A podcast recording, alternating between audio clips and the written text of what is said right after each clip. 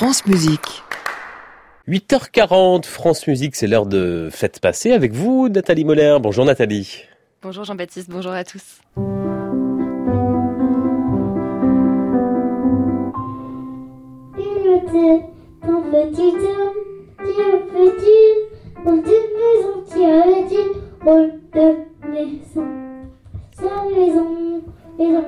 L'éveil musical pour les plus jeunes, tout petits, là j'ai l'impression. Aujourd'hui Nathalie, vous nous faites découvrir bah, le tout petit, précisément, Conservatoire de Paris. Il est situé dans le 17e arrondissement de la capitale. Et c'est une véritable caverne d'Ali Baba que ce tout petit conservatoire. Il y en a pour tous les goûts, batterie, piano, trombone, xylophone.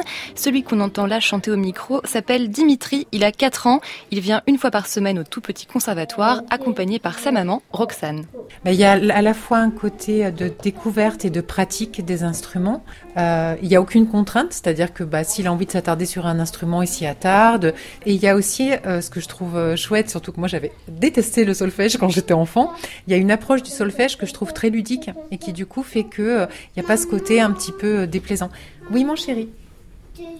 Alors là, Roxane s'interrompt parce que Dimitri a besoin d'aide pour mettre euh, ses chaussures. Besoin d'aide pour mettre ses chaussures, mais déjà capable d'apprendre le solfège en revanche. Parce qu'à 3 ou 4 ans, on peut retenir le nom des notes, on peut placer Do, Ré, Mi, Fa, Sol, La, Si sur les cinq lignes d'une portée.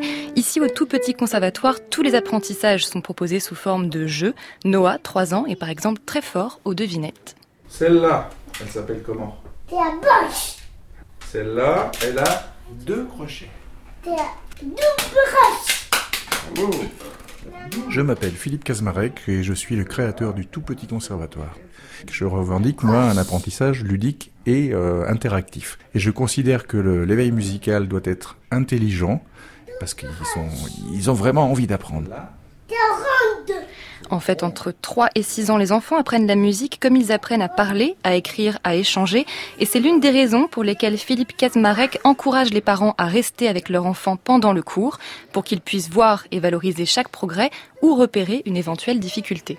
Je tiens à ce que le parent soit présent pour qu'il y ait une communication psychique entre l'enfant et le parent.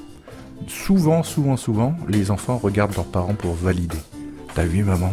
J'ai fait un gros son. T'as vu papa? J'ai le droit de taper fort. Ça, ça me fait énormément plaisir et je pense que psychiquement, ça leur apporte du bonheur.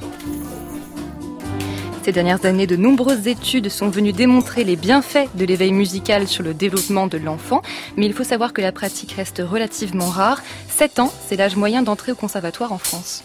Et pour un état des lieux de l'éveil musical proposé sur le territoire, rendez-vous sur francemusique.fr dans la rubrique Savoir pratique. Vous y retrouverez notamment un article de Susanna Kubik. Éveil musical en France, sonnez les matines. Merci Nathalie, à la semaine prochaine.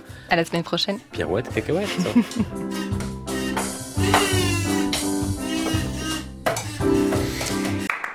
À réécouter sur francemusique.fr.